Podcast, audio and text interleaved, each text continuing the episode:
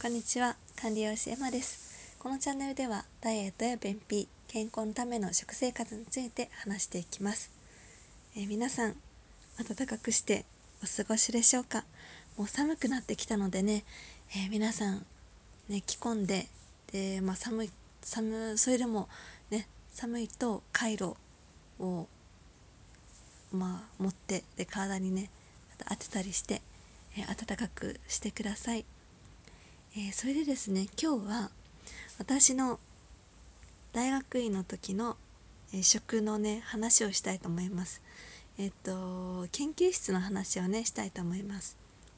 あの栄養学部の研究室だったんですけどあみんなその栄養のことを研究したり勉強してるので食に対してはねみんな本当にあの、まあ、興味があって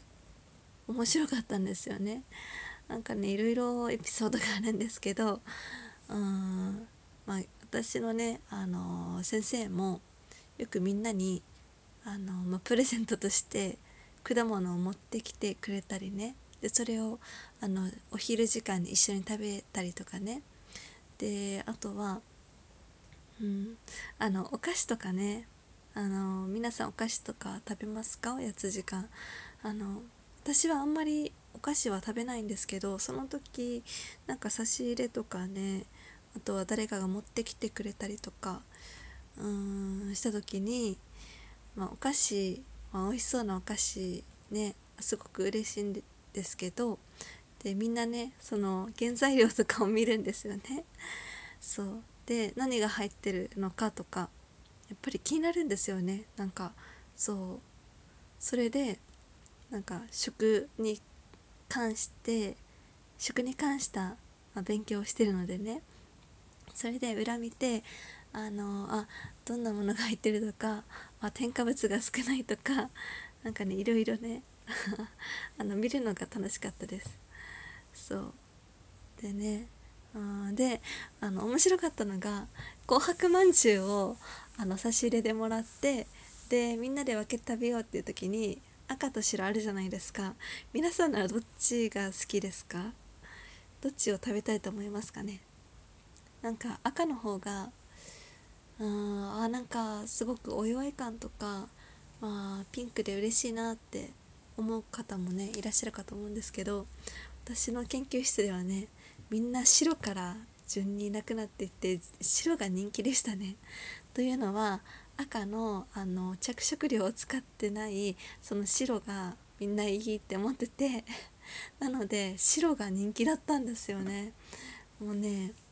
みんな考えること同じだなと思ってね それはね面白かったですそしてえー、っとねあと私のその研究生時代の友人なんですけどもうその人はね本当に健康に関してすごく心がけてて、うん、よくジョギングもしてましたし筋トレもしてました。であとはね食事にもやっぱり気をつけていてほとんど毎日自炊をしていてで野菜もねもうすごくたっぷりとってたんですよね。で玄米ご飯とか。であと誰かがあの、まあ、おやつにねお菓子を食べるっていう時、まあ、その人はねあの私は果物がいいって言ってで柿とか秋はね柿をあのおやつ代わりに食べたりとかお菓子をねあんまり食べない友人で私もあそうだったんですよね、まあ、お菓子を食べないっていうのは前は好きだったんですけどあのダイエットで食べ過ぎあのダイエットしてる時に逆にあの食事制限しすぎて食べ過ぎてしまってでもうお菓子はもう今控えようと思ってそれからずっとお菓子を控えたんですね。で私も、うん、果物は、えー、お腹が空いたら食べるようにしてました。で、うん、お菓子はねあの、まあ、私腸のこともあって、うんまあ、また、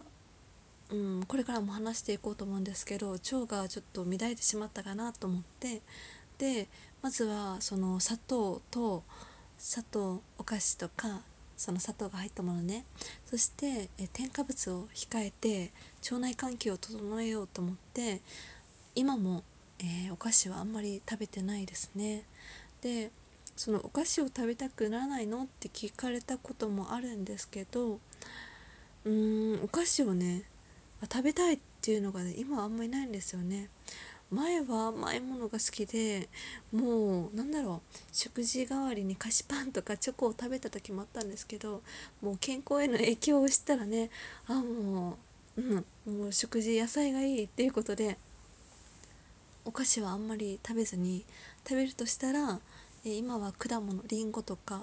ほぼりんごかなでみかんとか。でそして、自分で作ったお豆腐お餅あのお豆腐と白玉粉を混ぜたお餅ですね。それに、えー、きな粉と醤油と、えー、天才糖をかけてたりして、えー、食べます。天才糖はねあの白い砂糖と違ってミネラルもねあのありますしうん。なので甘み付けとしてはそれかな。あとは黒糖とか。うん。っていう感じですね。うんなのでまあ、栄養学あるあるなのか分かりませんがすごくね食に気をつけ なんかみんな気を使っていた研究室でした。うん、ということで、えー、まあ、今日は大学院時代の研究室の話をしました。またね、食事の話とか、うん、していこうと思いますので是非、えー、聞きに来てください、え今日も最後まで聞いてくださってありがとうございました。管理は吉山でした。